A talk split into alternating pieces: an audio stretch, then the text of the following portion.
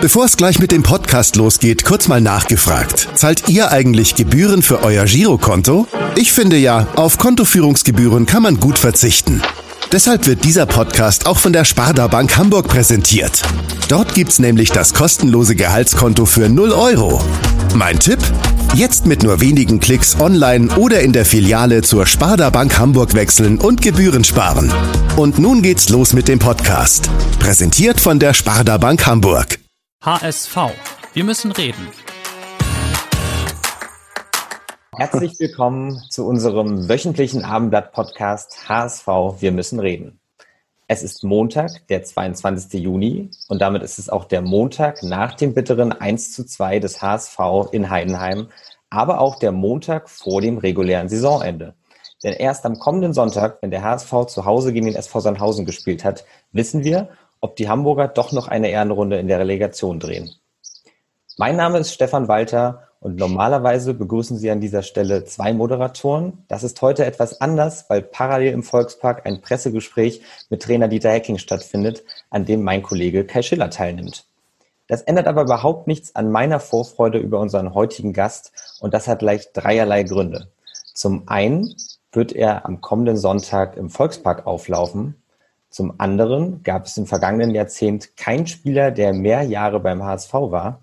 Und es gibt wahrscheinlich keinen Relegationsexperten wie unseren heutigen Gast. Die obligatorische Vorstellung übernehmen aber Menschen, die ihn wohl am besten kennen. Er ist der Allerschnellste auf dem Platz und macht die besten Flanken. Der Papa Bila. Er macht die besten Rühreier jeden Morgen für mich und hat längere Haare als Mama, die er sich meistens als Zopf macht. Euer heutiger Gast ist seit zehn Jahren mein super-duper Ehemann und in unserer Familie wird er meistens Mausi genannt. Ich liebe meinen Papa. Das, das, war schon sehr, sehr süß. Rührei gibt es heute Morgen leider nicht bei uns im Podcast, aber trotzdem freuen wir uns über den besten Papa, den super duper Ehemann oder einfach kurz Mausi. Herzlich willkommen, Dennis Diekmeyer. Hallo, schönen guten Tag. Ja, Dennis. Äh, ja, das war eine schöne Einleitung. Das ging doch schon mal gut los, oder? Genau. Sehr süße Beiträge, vor allem deiner Kinder, muss man wirklich sagen. Ne? So viel Zeit muss sein. Das stimmt. Ja.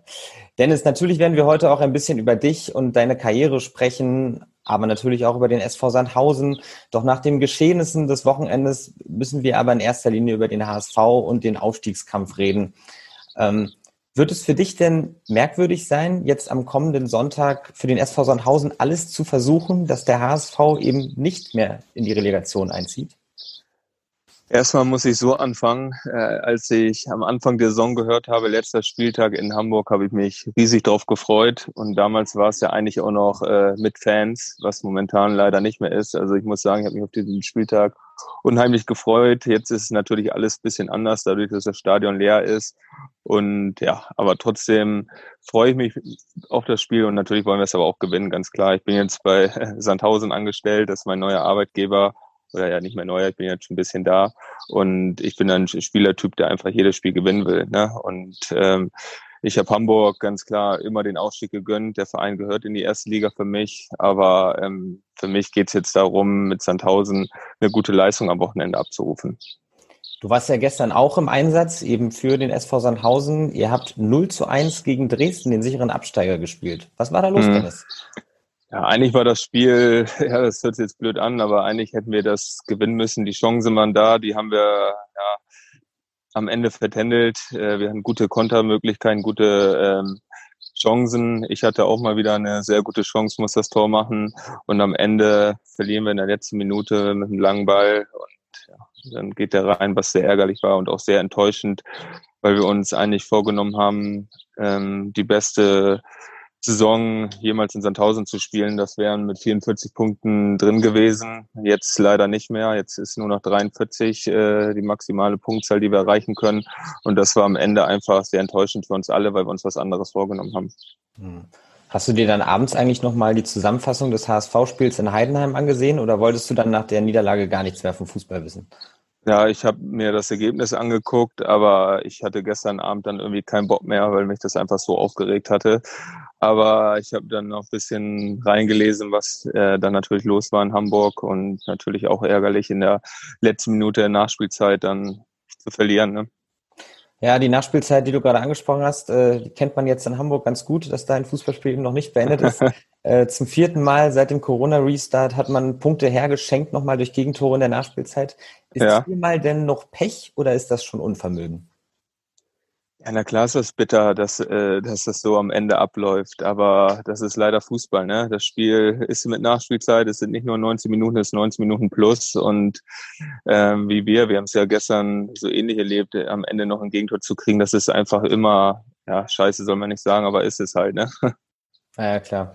Trainer Dieter Hecking hat ja gestern dann sehr deutliche Worte nach dem Spiel gefunden. Er hat vor allem die Defensivleistung bei der letzten Spielszene, in dem man dann eben das letzte Gegentor bekommen hat, äh, scharf kritisiert. Und er sagte mhm. eben auch, dass es aus seiner Sicht nicht mehr nur noch äh, was mit Glück oder Pech zu tun hat. Ähm, hören wir doch mal rein, was genau er auch im Hinblick auf das kommende Wochenende sagt. Es ist schon so, dass wir natürlich jetzt äh, auf, auf Schützenhilfe angewiesen sind. Das haben wir heute leichtfertig aus der Hand gegeben, dass wir es selber in der Hand haben. Ja, und äh, von daher nochmal, die Woche müssen wir nochmal alles zusammennehmen, damit wir dann eventuell über die Relegation nochmal die Möglichkeit bekommen. Aber erstmal gewinnen gegen Sandhausen und da müssen wir erstmal alles dafür tun. Ja, Schützenhilfe wirst du dem HSV jetzt wohl nicht versprechen, oder? Nee, auf keinen Fall. Also ich muss auch sagen, letztes Jahr hat Heinheim am letzten Spieltag gegen Ingolstadt gespielt. Wir hatten das ja noch in der eigenen Hand und die haben auch alles gegeben und äh, waren auch eigentlich durch und haben dann auch noch gegen Ingolstadt, ich glaube, unentschieden gespielt, was uns dann, dann auch weitergeholfen hat, weil wir auch noch unentschieden gespielt haben. Und deswegen werden wir auf gar keinen Fall auch so ins Spiel gehen, dass wir, dass uns das Spiel egal ist. Also wir wollen äh, das natürlich genauso angehen wie die Spiele zuvor. Äh, du hast ja jetzt nun schon sehr viele Krisen auch beim HSV miterlebt. Ähm, mhm. was, was, glaubst du, wird in dieser Woche jetzt in Hamburg los sein? Ja, ich kenne es ja. Ne? Ähm, ich habe ja viele Jahre in Hamburg gespielt. Wir hatten viele schwierige Phasen, auch mit den Relegationsjahren. Da ist natürlich äh, Druck ohne Ende da. Das ist ganz klar. Ähm, Hamburg will zurück in die erste Liga. Die müssen gegen uns gewinnen und äh, was natürlich auch noch jetzt blöd ist, dass sie es nicht in eigenen Hand haben. Ne? Also die müssen dann noch auf die Schützenhilfe warten. Aber wie gesagt, erstmal müssen sie gegen uns gewinnen. Ne? Ja. Und das wird auch nicht so einfach sein. In einigen Zeitungen, ja vor allem den Hamburger Boulevard, wird ja auch schon bereits über neue Trainernamen spekuliert. Ich nehme an, auch diese Entwicklung dürfte dich nicht überraschen. Ne? Das kennst du ja noch aus deiner Zeit hier. Ja, aber das habe ich ja im Nachhinein dann auch schon öfters gesagt. Das verstehe ich natürlich immer nicht. Man muss mal länger an einem festhalten, dass auch mal eine Konstant reinkommt. Ne? Man hat sich im Sommer für Dieter Hacking entschieden, der ein guter Trainer ist, der das auch gut gemacht hat. Und dann muss man auch mal äh, dranbleiben. Und wenn das dann nicht funktioniert, dann gleich wieder den nächsten holen. Dann und das war ja die letzten Jahre so. Ich glaube, ich hatte 18 Trainer in meinen acht Jahren da. Also das ist eine extreme Quote. Und ähm, das finde ich immer ist auch immer ein großer Fehler, gleich wieder den Trainer abzuschießen. Ne? Ja, ich nehme an, die 18 Trainer könntest du jetzt nicht ad hoc in der richtigen Reihenfolge einmal aufzählen. das wird schwer. Aber das, das zeigt natürlich einfach, äh, ja, wie, wie rasant die Entwicklung hier ist. In der Regel wird ja. im Sommer das komplette Personal ausgetauscht, wirklich vom, von Spielern angefangen über den Trainer und die Verantwortlichen. Ähm, gibt es denn trotzdem noch Jungs, mit denen du aus deiner Zeit hier beim HSV noch guten Kontakt hast? Ja, mit Tom Mickel habe ich noch viel Kontakt. Das, das haben wir uns gedacht, dass der Draht zu Tom Mickel noch ganz gut ist und deswegen haben wir hier auch den nächsten Einspieler. Digi, mein Liebster, so, ich habe auch noch eine Frage an dich. Und zwar lautet sie folgendermaßen. Ich würde gern von dir wissen, wie deine Zukunftsplanung aussieht. Und ich würde gern wissen, ob wir dich dann wieder beim HSV sehen, Digi. Also, viel Spaß beim Beantworten der Fragen. Ciao. Und sehen wir dich wieder? Tommy, mein Freund. Ja, da freue ich mich doch, wenn ich ihn höre. ähm, ja, ich habe ja jetzt noch äh, zwei Jahre hier Vertrag und mit Option sogar noch. Und ich muss sagen, ich fühle mich noch sehr fit. Ich bin 30 und ich fühle mich eigentlich fitter als vor paar Jahren. Und deswegen hoffe ich, dass ich einfach noch paar Jahre spielen kann. Das ist erstmal mein Ziel, dass ich einfach noch paar Jahre Fußball spielen kann. Wie lange meinst du denn, kannst du noch spielen? Also du hast gerade selber gesagt, du bist 30, bei jedem ja. äh, fällt das ja ein bisschen anders aus. Ne? Du lebst ja auch von ja. deiner Athletik, deiner Schnelligkeit. Genau. Wie lange geht also das noch ich, ich muss sagen, ich fühle ich fühl mich topfit und ich hoffe, dass es noch viele Jahre geht. Und dann, wenn ich merke, mein Körper will nicht mehr so mitmachen, dann muss ich irgendwann äh, die Entscheidung natürlich treffen. Aber solange das noch gut geht, will ich noch viele Jahre kicken. Hm. Merkst du denn schon in diversen Situationen, dass du eben nicht mehr 20, sondern schon 30 bist? Also machst du vielleicht in der Spielvorbereitung auch Sachen anders als noch zu Beginn deiner Karriere? Ja, ich muss sagen, das Einzige, was ich merke, ich brauche schon jetzt ein, ein, zwei Tage länger nach dem Spiel zu regenerieren. Das war früher anders, da hätte ich gleich schon nächsten Tag schon wieder spielen können. Das ist so das Einzige, was ich merke, was mir ein bisschen schwieriger fällt. Mhm. Du hast es angesprochen, du stehst in Sandhausen noch bis 2022 unter Vertrag. Ähm, dein anfangs kurzfristiger Vertrag wurde ja relativ schnell verlängert. Wurde aus dem eigentlich geplanten One-Night-Stand Sandhausen ungeplant eine Liebesbeziehung? Ja, damals bin ich ja im Winter hierher gekommen, nach einem schweren halben Jahr, wo ich keinen Verein hatte. Und ich wollte einfach wieder zeigen, dass ich äh, noch voll da bin. Und das habe ich, glaube ich, auch äh, sehr gut hinbekommen. Und ja, dann gab es natürlich Anfragen äh, von anderen Vereinen, aber ich hatte einfach Bock hier auf die Nummer. Die äh, Gespräche damals mit dem Präsidenten haben mich total hier überzeugt, mit unserem Trainer ähm, hier was mit aufzubauen. Und äh, diesen Schritt wollte ich einfach mitgehen und deswegen bin ich auch überzeugt, dass es äh, dann die richtige Entscheidung war. Wir wussten, dass es dieses Jahr erstmal müssen wir uns stabilisieren. Das haben wir gut geschafft und äh, nächste Saison wollen wir dann einen Schritt höher gehen und äh, das muss unser Ziel sein und diesen Schritt will ich einfach mitgehen hier und das hat mir einfach riesen Spaß gemacht von den, äh, vom ersten Tag an, als ich äh, hierher kam. Und deswegen wollte ich dann jetzt auch nichts Neues machen oder so, weil weil mich das einfach von den Gesprächen ja alles überzeugt hat. Der Kicker veröffentlicht ja pro Halbserie immer eine Rangliste mit den Positionen und soweit ich mich erinnere, hast du gleich nach deinem ersten Halbjahr in Sandhausen die Rangliste für die Außenverteidiger gewonnen. Also der Kicker hat dich zum besten Außenverteidiger der Liga gekürt. Ähm, war das für dich, normalerweise achtet man vielleicht nicht so sehr auf, auf, auf solche inoffiziellen Titel, aber war das für dich schon auch was Besonderes, um gerade nach der arbeitslosen Zeit jetzt auch zu zeigen, seht her, ich bin voll da? Ja, ich wusste ja, dass ich äh, eine sehr gute Leistung das halbe Jahr gebracht habe. Das habe ich ja selber gemerkt auf dem Platz mit den Spielen. Ich hatte viele Vorlagen und so. Und ich glaube, als Typ, wie ich halt bin, sehr präsent auf dem Platz, präsent auf dem Platz und äh, probiere immer die Mannschaft mitzureißen. Und ich glaube, das ist mir sehr gut gelungen. Und das wusste ich auch, ähm, dass das äh, ein sehr gutes halbes Jahr war. Und das hat mich auch extrem gefreut äh, nach diesem halben Jahr davor, was sehr schwierig war ohne Verein. Bevor du hier in Sandhausen... Und dann natürlich auch danach die Anfragen, die dann kamen, äh, die haben mir dann auch gezeigt, äh, dass ich einfach gemerkt habe, dass es das Richtige dann war, diesen Schritt sozusagen zurückzumachen zum Zweitligisten, zum kleinen Verein zu gehen. Mhm. Bevor du in Sandhausen ja dann sehr gut aufgenommen wurdest, warst du ja aber knapp ein halbes Jahr arbeitslos. Ähm, du standest vor einer ungewissen Zukunft. Es war sicherlich keine leichte Phase. Und genau über diese Phase deines Lebens hat nun ein ehemaliger Mitspieler von dir eine Frage. Moin, moin in die Runde. Moin, lieber Dennis. Ähm, bevor ich zu meiner Frage komme, erstmal einen ganz, ganz großen Respekt für deinen Weg, äh, ja, über Sandhausen sozusagen dich wieder zurückzukämpfen auf die, auf die Bühne, deine Mannschaft vom Abstieg zu retten äh, in der letzten Saison als, als Führungsspieler und über diesen ungewöhnlichen Weg und Wechsel zu Sandhausen wieder auf die, auf die Bundesliga oder zweite Bundesliga-Bühne zu kommen. Auch Glückwunsch zu deinem ersten Tor. Äh, wir konnten es alle kaum glauben. Ähm, gut, dass du es geschafft hast. Und äh, jetzt auch zu meiner Frage, was ich glaube auch den, ja, den, den HSV-Fan äh, äh, oder den Fußballinteressierten auch wirklich mal interessiert. Wie ging es dir eigentlich in der Phase, wo du zum ersten Mal in deiner Karriere gemerkt hast, dass es vielleicht nicht so schnell oder so einfach geht, überhaupt wieder einen Verein zu bekommen, nachdem es vorher für dich ja immer sehr, sehr gut lief? Viele Bundesligaspiele, viele Zweitligaspiele, äh, immer sozusagen auf der, auf der rechten Seite unterwegs und dann halt diese wirklich ja schwierige Phase äh, für dich und deine Familie. Wie ging es dir da?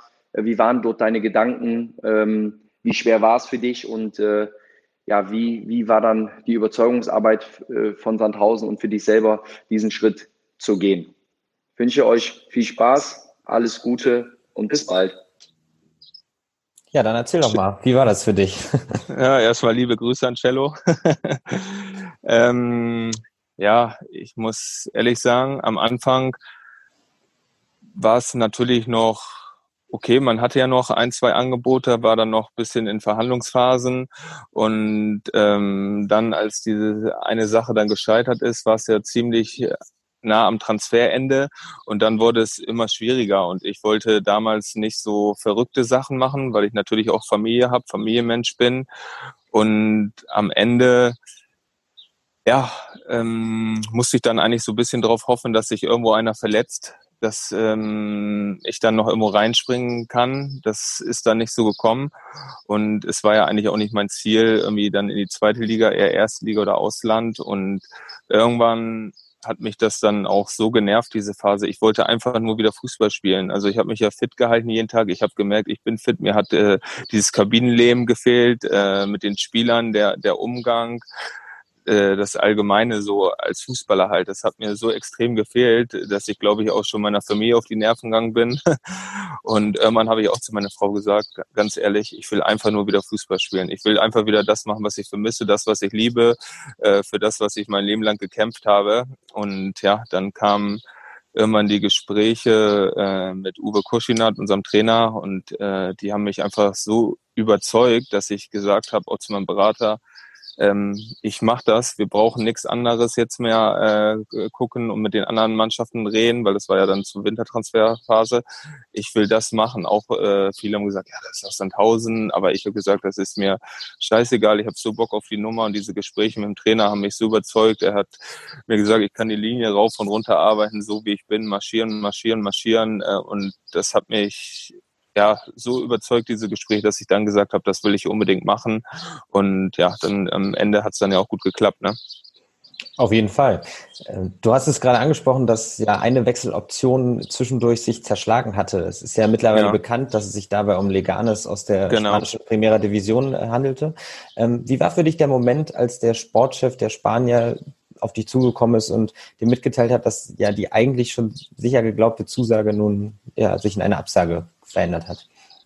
Ja, ich war eigentlich dann eher schon ein bisschen geschockt, weil ich damit ja gar nicht damit gerechnet habe. Wir haben schon nach Schulen und so äh, äh, geguckt, äh, Kindergärten, internationale und ähm, du warst eigentlich schon damit, dass du da bald bist. Ne? Also ich weiß vom Urlaub, wie wir uns da schon bei Google und so über alles informiert haben, über viele Sachen.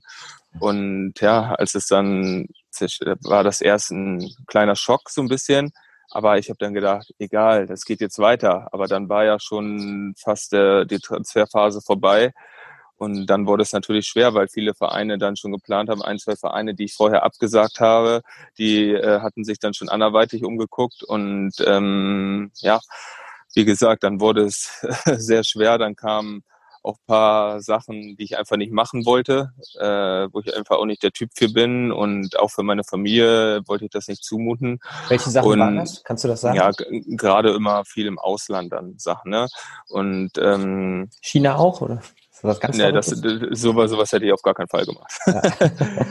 und ähm, ja, deswegen war die Zeit war nicht einfach, aber wie ich halt als Typ bin, wie ich glaube auch meine Mitspieler oder Ex-Spieler mich auch kennengelernt haben oder kennen, dass ich ein sehr positiver Typ bin, immer positiv denke und äh, mir war klar, dass immer was wieder kommen wird, ne? aber ähm, dass es dann am Ende so lange gedauert hat, das hätte ich in der Phase natürlich nicht gedacht. Ne? Dass ich ein halbes Jahr dann ohne Verein bin, hätte ich nie gedacht in dem Moment.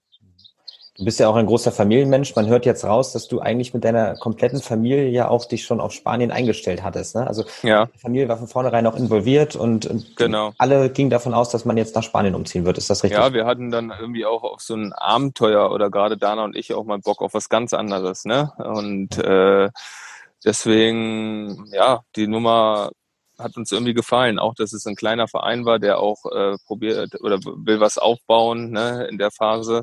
Und ähm, auf sowas habe ich auch mal Bock. Und genau, was jetzt auch hier in Sandhausen entstehen soll, ne, einfach was aufzubauen auf diese Nummer, habe ich einfach Bock. Und deswegen habe ich mich am Ende dann auch hier zu entschieden, dann hier zu bleiben. Ne? Mhm. Hattest du eigentlich schon angefangen, Spanisch zu sprechen noch damals? Nee, noch nicht. Okay, hat sich ja dann auch im Nachhinein auch nicht so wild. Ja. War das die schwierigste Phase deines Lebens? Würdest du nachträglich so darüber sprechen? Ja, in meiner Profilaufbahn auf jeden Fall. Ne? Also ich glaube auch im Allgemeinen kann man das sagen, dass es äh, die schwierigste Phase in meinem Leben war, weil man einfach nicht wusste, was kommt, wann kommt und äh, wie es allgemein weitergeht. Ne? Und ähm, dadurch, dass ich ja ein halbes Jahr vorher in der, in der Hinrunde beim HSV habe ich ja noch alles gespielt und dann in der Rückrunde mit den Trainerwechseln habe ich ja gar nicht mehr gespielt. Ich glaube, ein, zwei Spiele habe ich die Rückrunde noch gemacht. Ähm, und ja, dann am Ende überlegst du, ich habe jetzt im Winter, ich habe jetzt fast ein Jahr kein Fußball gespielt. Ne? Man sehen das natürlich die Vereine auch. Der ist ein Jahr raus dann vom Fußballerischen Jahr. Und zwar nur ein halbes Jahr ohne Verein, aber ein Jahr fast keine Spielpraxis. Aber ich wusste in mir, was ich einfach kann, was ich abrufen kann. Und ähm, deswegen wollte ich dann einfach nur so schnell wie möglich wieder zurück auf den Platz und zeigen, äh, dass ich noch voll da bin. Und das ist mir dann ja auch äh, sehr gut gelungen am Ende. Hm. Du hast es ja auch schon gesagt, als die Anfrage von Sandhausen kam, hast du im Prinzip direkt zugesagt. Mhm. Ähm, wie genau es dir jetzt im Süden ergeht, will nun vor allem jemand wissen, der in deiner Karriere auch eine große Rolle gespielt hat. Hallo Dennis, hier ist Michael Oenning, dein alter Trainer und äh, man hat mich gebeten, dir mal eine kluge Frage zu stellen. Und mir fällt gar nichts ein, weil du machst das am Fußballfeld perfekt. Was mich interessieren würde, ist, wie gefällt es dir denn im Süden? Du als altes Nordlicht ähm, bist ja wohl zum ersten Mal dort unten. Ja, irgendwie lustig, dass ausgerechnet Michael Oenning dir diese Frage stellt. er hat dich ja nicht nur zum HSV geholt, sondern dich ja vor allem auch beim ersten FC Nürnberg, also im genau. trainiert. Äh, aber erzähl doch mal, ja, wie, wie geht's dir in Sandhausen? Also ich muss sagen, das Wetter hier ist unglaublich.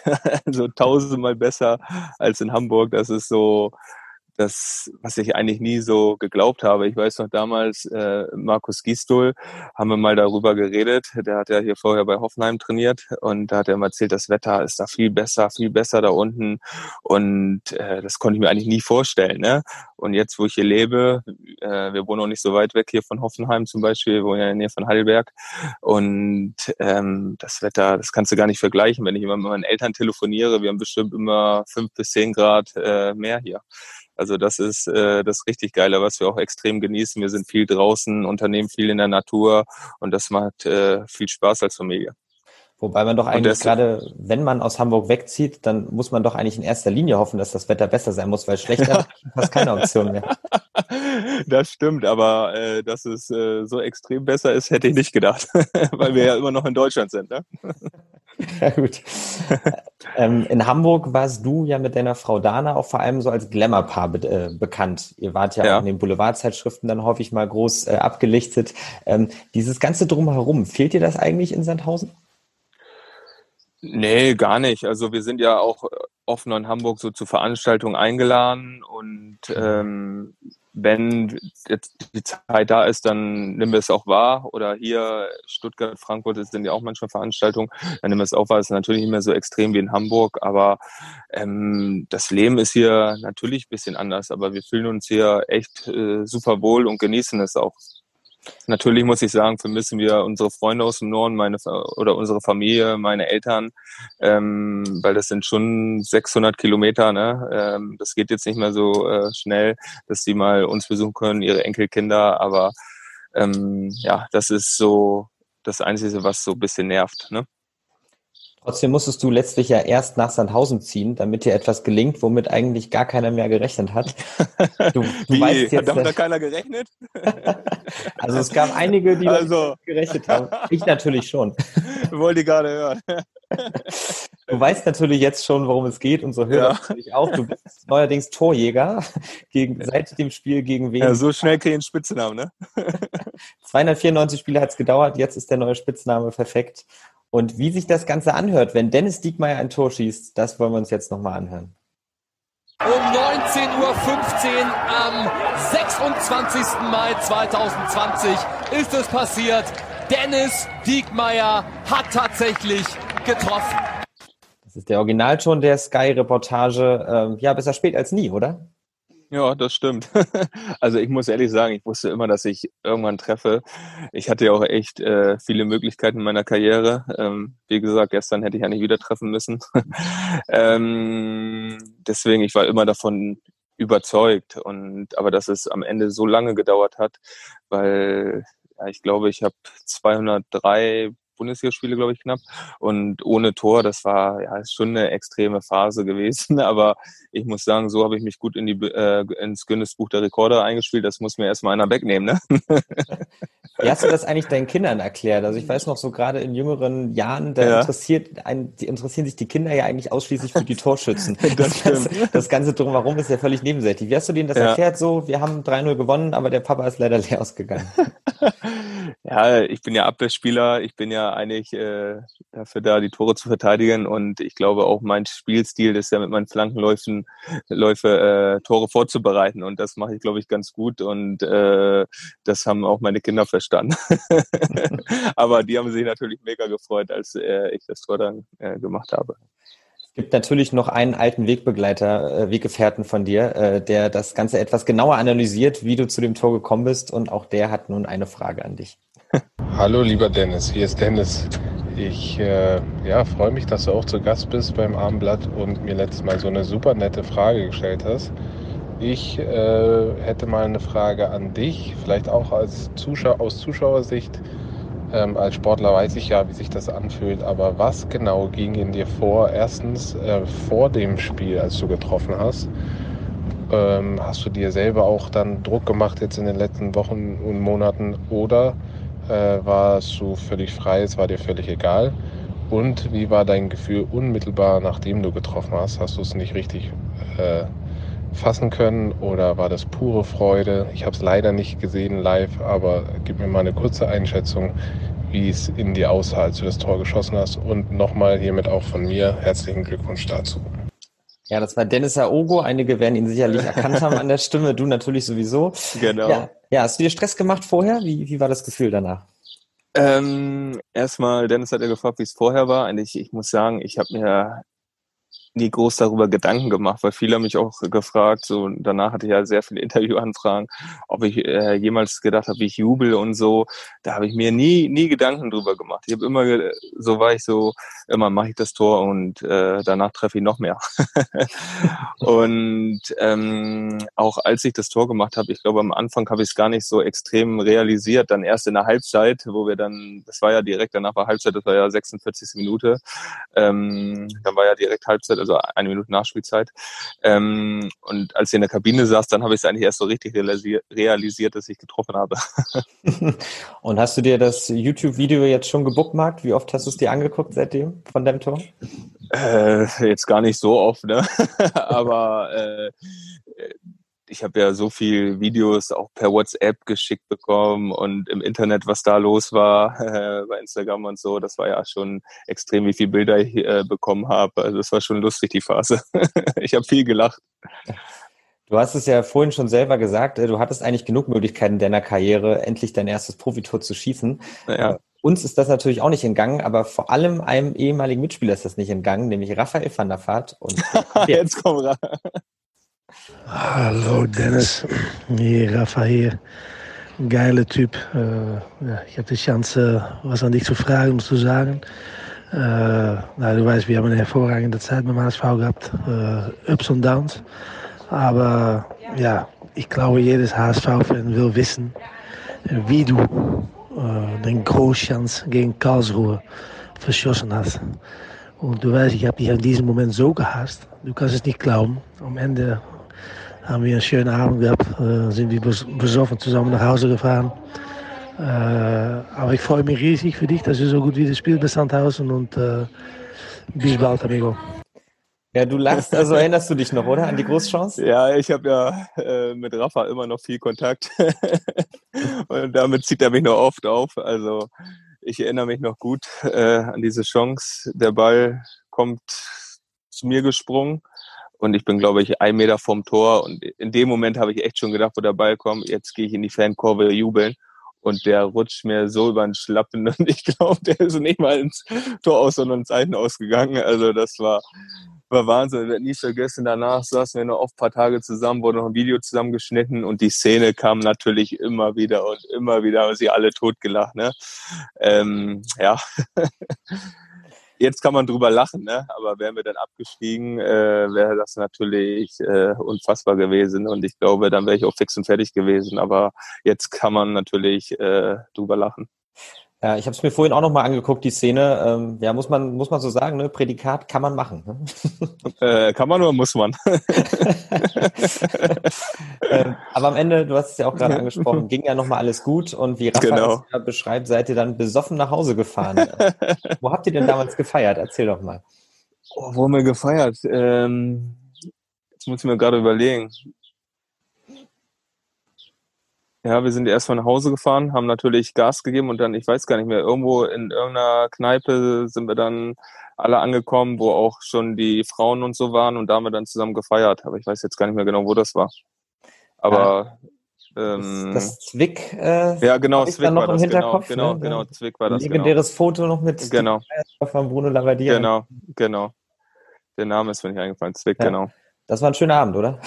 Ja, na klar, also das war Erleichterung pur, aber ich muss sagen, man hat es, danach war dann ja auch Urlaub und ich muss sagen, man hat es dann eigentlich erst im Urlaub so richtig realisiert und man brauchte auch irgendwie, ich weiß nicht wieso, das hatte ich nie so extrem, dass man echt brauchte mal so paar Tage, um runterzukommen, um abzuschalten, um äh, eigentlich, wenn ich so nach einer Saison in Urlaub gehe, dann freue ich mich auch extrem auf den Urlaub, aber da brauchte ich echt so eine Phase, wo ich echt mal runterfahren musste.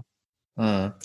Ähm, dabei kanntest du ja das Gefühl Relegation eigentlich schon. Also mit, mit Nürnberg hast du ja zweimal die Relegation Genau. gewonnen, ähm, mit dem HSV ja dann auch nochmal gegen Genau. Fürth und, und gegen Karlsruhe. Ähm, und ein alter Weggefährte von dir hat genau dazu nun die nächste Frage. Hallo Dennis, Martin Bader hier. Ähm, ich weiß, wir hatten ja eine, eine super Zeit in Nürnberg. Ähm, wir, du weißt ja noch, ich habe wochenlang mit Klaus Allofs gekämpft, damit du nach Nürnberg kommen kannst, aber es, war sowohl für uns als auch für, für dich mit Sicherheit eine richtige Station. Ähm, über die Relegation dann auch noch in die Bundesliga zu kommen, war war ein Sahnehäubchen und dann hast du ja dann auch nachgewiesen, dass du in der Bundesliga deinen Mann stehen kannst, dann mit dem HSV auch Relegations äh, Meister gewesen, immer äh, erfolgreich gewesen. Und insofern würde mich natürlich interessieren, ob du die Nähe nach Hamburg noch hast, äh, so, zu, zu Dieter Hecking noch Kontakt hast. Aber natürlich kannst du dem Dieter mit Sicherheit auch, wenn es denn dazu kommt, dass die Relegation für den HSV notwendig ist, um aufzusteigen, kannst du ihm mit Sicherheit einen guten Tipp geben. Dir alles Gute äh, für deine weitere Karriere und für deine Familie alles Gute und äh, mit Sicherheit mal bis bald. Ciao. Ja, das war Martin Bader, der dich einst als Nürnberger Sportchef von Bremen Genau. im Club geholt hat und will jetzt wissen, ob du einen Tipp für Dieter Hecking hast. Ja, ich kann Ihnen ja leider keinen Tipp geben. wir spielen jetzt gegeneinander, deswegen äh, die Punkte nehmen wir wieder mit, auch äh, so leid wie es mir tut. Äh, deswegen kann ich keine großen Tipps geben. Ne? Gut, vielleicht äh, gibt es ja eine glückliche Szene in der Nachspielzeit, diesmal für den HSV und irgendwie erreichen sie doch noch die Relegation. Äh, du, du, du weißt einfach, wie, wie, wie es sich anfühlt. Äh, kannst du mal beschreiben, wie besonders dieser Moment Relegation auch ist für einen Fußballer? Ja, Relegation ist nochmal was äh, ganz anderes. Ähm, du weißt, in den beiden Spielen geht es einfach um alles, ne? Um alles. Äh, bleibt der Verein in der ersten Liga oder nicht? Oder ähm, jetzt in der zweiten Liga dann geht der Verein hoch oder nicht? Äh, das ist für alle im Verein sau wichtig, für die ganzen Fans. Und dadurch, dass ich das zweimal mit zwei Traditionsvereinen, mit Nürnberg und ähm, Hamburg gespielt habe und die immer zweimal, also insgesamt viermal gewonnen habe, ähm, einmal hochgegangen, dreimal drin geblieben. Ähm, ist das, glaube ich, eine gute Quote als Relegationsheld. Geht nicht viel Ähm, besser als bei vier geht nicht, geht, geht nicht viel besser. Aber zurück zur Frage. Also es ist schon, man muss schon extrem fokussiert sein auf diese beiden Spiele. In der, in der Phase geht, glaube ich, geht, muss man sich nur auf Fußball konzentrieren, musste alles nebenbei einfach vergessen. Ich weiß auch noch, in Hamburg waren wir dann auch noch in Malente im Trainingslager und so, weil es einfach nur darum ging, nur den Fokus auf diese beiden Spiele zu schalten. Ne? Und das haben wir auch in der Phase sehr gut hinbekommen, weil ähm, wir wussten, ähm, der HSV ist in der Phase noch nie abgestiegen und äh, wir wollten alles dafür tun, dass der Verein in der ersten Liga bleibt. Hm. Viermal durftest du ja dann letztlich feiern. Viermal hast du äh, für ein positives Ende eines Traditionsvereins gesorgt. Ähm, Ja. kannst, kannst du dich noch an die schönste dieser vier Feiern erinnern? War es möglicherweise auch die Feier am Zwick? Ähm, ich muss sagen, auch von den Spielen her, ähm, wenn ich jetzt die beiden Jahre mit den HSV vergleiche, ähm, die Relegationsjahre, in Fürth damals ging es ja eigentlich nur noch darum zu verteidigen. Wir haben geführt und mussten verteidigen, verteidigen. Und äh, in Karlsruhe war das so, dass wir einfach dieses Tor machen mussten. Und man hat immer auf die Uhr geguckt und du musstest, du musstest. Aber ich muss ehrlich sagen, ich hatte vom Gefühl ja auch ganz Zeit das Gefühl, wir machen das Tor noch, wir machen das Tor noch. Aber es wurde immer später, du guckst immer wieder auf die Anzeigetafel und immer bis der 80., 85., 87. 88. Dann hatte ich ja noch die Chance irgendwann in der Phase. Und dann bist du irgendwann bei 90 und du denkst, Alter, du musst dieses Tor machen, du musst dieses Tor machen. Jungs, wir müssen, wir müssen. Und du hast aber gemerkt, wir haben alle probiert, alle probiert. Und am Ende ist es dann ja zum Glück gut ausgegangen. Ne? Ja. Ähm, sollte es den HSV nun erneut treffen, sollten sie in die Relegation kommen. Du hast gerade die Drucksituation auch für den Fußballer eben angesprochen. Hast du noch einen möglichen Rat für die Spieler, wie man dann vielleicht auch sich selber so ein bisschen von dem Druck freimachen kann? Ja, ich kann ja jetzt groß keinen Rat mehr geben, weil äh, wir natürlich alles dafür tun, dass wir dieses Spiel am Wochenende gewinnen. ja. Okay, dann reden ja, wir. natürlich, der HSV liegt mir am Herzen, aber ähm, ich bin jetzt beim neuen Verein und meine Aufgabe gerade auch als Mannschaftsführer und wie ich als Typ bin, ich will jedes Spiel gewinnen, ich gehe voran und ähm, deswegen will ich auch ganz klar dieses Spiel in Hamburg gewinnen. Ne? So bin ich einfach als Typ und äh, ja, ähm, ähm, ich glaube, das schätzen auch viele an mir. Blenden wir kurz für eine Sekunde aus, dass der HSV erst dich und Sandhausen schlagen müsste, um in die Relegation ja. einzuziehen. Sollte es dazu kommen, wären ja Düsseldorf und Bremen die möglichen Gegner des HSV. Äh, für ja. dich als Führerin Bremer ja auch. Äh, wäre ja. Bremen für dich aus HSV-Sicht ein Horrorszenario oder vielleicht sogar die Chance auf ein Comeback nach den, ja, nach der Schmach von 2009? Ja, ich muss ehrlich sagen, wir haben Samstag noch mit der Mannschaft äh, zusammen erste Bundesliga geguckt und ich muss irgendwie schon sagen, dass ich Bremen die Daumen gedrückt habe, weil Werder gehört in die erste Liga, genauso wie Hamburg äh, gehört in die erste Liga. Ähm, ganz klar. Und ähm, deswegen drücke jetzt auch Samstag noch die Daumen, dass sie das äh, irgendwie schaffen, in die Relegation zu kommen. Ne? Weil äh, Werder ist ein cooler Verein, hat gute Fans, ist äh, gut strukturiert, hat eine super Jugendarbeit. Ähm, ja, und natürlich, wenn dann Hamburg-Bremen in die Relegation kommt, das ist schon heftig, aber und dann noch äh, ohne Fans ähm, ist es natürlich nicht so schön. Hm. Wie würdest du dann die Daumen drücken? Ja, ich habe acht Jahre beim HSV gespielt. Ich habe äh, der Verein liegt mir extrem im Herzen. Ich habe äh, mit vielen Fans äh, noch einen guten Draht, eine gute Verbundenheit.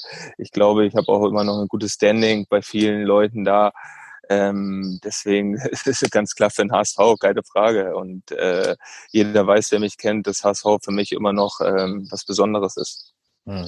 Du bist ja von Werder Bremen ausgebildet worden und ja auch in der Nähe von Bremen, nämlich in Achim, äh, aufgewachsen, ähm, warst aber trotzdem schon als Kind HSV-Fan. Und genau, also über die Gründe, wie es dazu kommen konnte, haben wir nun die nächste Frage. Hallo Dennis, ich hoffe, dir geht's gut und ich hoffe, damit alles bei dir läuft, aber Sandhausen läuft ja ganz gut. Tor hast du auch geschossen. Mich würde mal interessieren, äh, warum man äh, als kleiner junger Fan von Roy Preger und dem HSV wird. Und zweite Frage ist, äh, oder Geschichte ist, erzähl mal den, den Zuhörern die Geschichte mit Roy Preger und deiner Schwiegermutter. Ich wünsche dir alles Gute, schöne Grüße aus Wolfsburg, Roy Preger. Ja, das war offensichtlich äh, Roy Preger. Ähm, ja, erzähl doch mal die Geschichte mit deiner Schwiegermutter. Ja, also Roy, äh, meine Schwiegermutter hatte damals ein Café in Helmstedt. Ähm, das ist in der Nähe von äh, Wolfsburg. Und da war dann Roy Preger mal zum Kaffeekuchen. genau. Und äh, zum Thema, wie ich damals Fan wurde mein Papa ist so ein Fußballbegeisterter, der hat mich immer so mit ins Stadion genommen, nach Bremen, Hannover, Hamburg. Also im Norden waren wir eigentlich äh, überall. Und ja, damals war ich dann im Volkspark und das fand ich so geil und das hat mich so überzeugt. Und da hat äh, Roy Preger auch ein geiles Spiel gemacht, ein Tor, glaube ich, noch gemacht. Und danach hab ich, war ich irgendwie Fan vom HSV und äh, habe mir ein Roy Preger-Trikot, ich glaube, zu Weihnachten und glaube ich, damals war das äh, gewünscht und habe es auch bekommen von meinen Eltern. Hast du es noch? Oder weißt du, das das habe ich noch, das liegt ähm, bei meinen Eltern in Achim.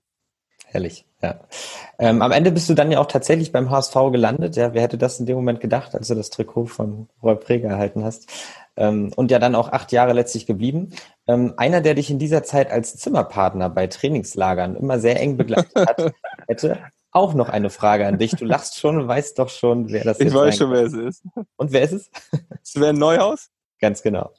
Lieber Dennis, hier ist dein ehemaliger Mannschaftskollege und Zimmerpartner Sven Neuhaus. Und was ich dich schon immer mal fragen wollte, ist, ähm, wir haben ja echt lange das Zimmer geteilt und du hast nie die Tasche ausgepackt. Und jetzt bist du ja auch keine 23 mehr, sondern ein bisschen älter geworden. Und äh, mich würde mal interessieren, ob du mittlerweile, wenn du im Trainingslager bist, deinen Koffer auspackst und den Schrank benutzt oder ob du immer noch aus der Tüte lebst sozusagen und ob du das, wenn du mit der Familie unterwegs bist, genauso machst oder äh, mittlerweile die Dana es aufgegeben hat, dir das beizubringen und sie mittlerweile die Sachen auspackt. Du als großer Urlaubsfahrer, ähm, das ist was, was mich sehr interessieren würde.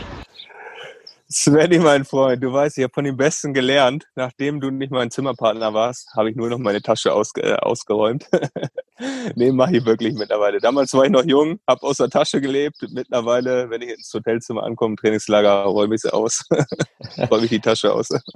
Hast du mit äh, Sven noch regelmäßig Kontakt? Ja, mit Sven habe ich immer noch Kontakt. Ja, herrlich. Ähm, es gibt ja noch einen ehemaligen Hamburger, ähm, mit dem du, ähm, ja, du und deine Frau Dana regelmäßig äh, in, in Kontakt steht. Ähm, Ja. Beziehungsweise vor allem ja auch eure Frauen untereinander. Hast du eine Ahnung, wen ich da jetzt meinen könnte? Matze. Sehr gut. Und damit Film ab. Hallo lieber Dennis, hier ist dein Freund Matthias. Meine Frage an dich beziehungsweise die von meiner Frau und mir ist, wann löst ihr eure Spielschulden vom Quizduell bei uns ein? Wir träumen schon jede Nacht von Mr. Ciao und euren Satz, probier doch mal. Bin gespannt, ob du unseren Insider verrätst. Bis bald. Ja, also Matze habe ich noch einen sehr engen Kontakt, auch mit, äh, wir mit den Frauen und ähm, ja, wir, wir fahren immer jede Länderspielpause, probieren wir irgendwo hinzufahren und unternehmen was zusammen. Und wir waren oft in London. Und wir hatten ja vor kurzem ein Quizduell. Und da haben wir gesagt, der Verlierer lädt ein, Dana und ich haben leider verloren, deswegen müssen wir die noch einladen. Und äh, aber dadurch, dass momentan Corona ist, geht es schlecht. Deswegen hoffe ich, dass diese schreckliche Phase bald vorbei ist und dass wir euch dann endlich zum Essen einladen können. Und zum Thema probier doch mal. wenn wir essen gehen, meine Frau ist nicht so einfach beim Essen. Und immer wenn wir essen sind und ich was bestelle und sie das einfach nicht essen will, ich frage immer tausendmal, probier doch jetzt mal, probier doch mal. Und deswegen haben wir da schon so einen kleinen Witz rausgemacht. Was heißt, sie ist nicht so einfach? Hat sie eine gewisse Intoleranz gegen bestimmte Ah, Produkte oder nee, ist sie einfach generell sie- wählerisch? Ich glaube, äh, wählerisch und der Geschmacksorgan ist sehr komisch. Ja, das war doch nochmal eine schöne Geschichte zum Abschluss äh, unseres heutigen Podcasts. Äh, Dennis, ja, trotz der aktuellen HSV-Tristesse äh, hat es mir sehr viel Spaß gemacht. Schön, dass du dabei warst Ja. heute. Mir hat es auch sehr viel Spaß gemacht und äh, wir sehen uns ja wahrscheinlich nicht im Stadion oder dürft ihr da sein? Doch, einer, einer darf Okay, da einer sein, darf aber da sein, okay. bevor wir uns im Stadion sehen, haben wir dann noch eine allerletzte Frage an dich, äh, auch wenn es Ja. aktuell schwerfällt, daran zu glauben, aber wir stellen sie all unseren Gästen am Ende. Denkst du, dass der HSV noch aufsteigt? Nein. Was ja zwangsläufig damit zusammenhängt, dass ihr die Punkte aus dass Hamburg wir, genau, dass wir gegeneinander spielen und was ich ja eben auch schon in unserem Gespräch gesagt habe, ähm, Hamburg hatte die Chance vorher ne? und ähm, hat es leider nicht geschafft und natürlich, ich will alle meine Spiele gewinnen und äh, deswegen fahren wir auch nach Hamburg und wollen da die drei Punkte mitnehmen. Und Hamburg muss ja auch, wenn sie gewinnen sollten, noch auf Schützenhilfe hoffen. Ja. Äh, Du bist einer der wenigen, der die Frage so beantwortet hat. Äh, Die meisten haben sofort eigentlich mit Ja geantwortet, nur wenige haben rumgedruckst, aber du hast natürlich jetzt auch den Vorteil, äh, zu wissen, wie das Spiel ausgeht am kommenden Wochenende und, und die Tabelle lesen zu können. Äh, Ja, Dennis, du hast es schon gesagt, wir sehen uns dann im Volkspark am kommenden Sonntag aus der Distanz wieder, wenn du mit dem SV Sandhausen vorbeikommst. Ähm, Am Tag nach dem Spiel werden wir uns dann mit unserer nächsten Podcast-Ausgabe melden. Dann entweder mit einem Relegationsspecial oder mit einem ganz bitteren Saisonfazit. Ähm, wir hören uns aber so oder so am kommenden Montag wieder und in diesem Sinne, in Hamburg sagt man Tschüss und bei uns heißt das auf Wiederhören. ciao, ciao. Ja, Dennis, das Ja. war's. Vielen, vielen Dank. Papa kommt jetzt. meine, meine Tochter, die ruft schon.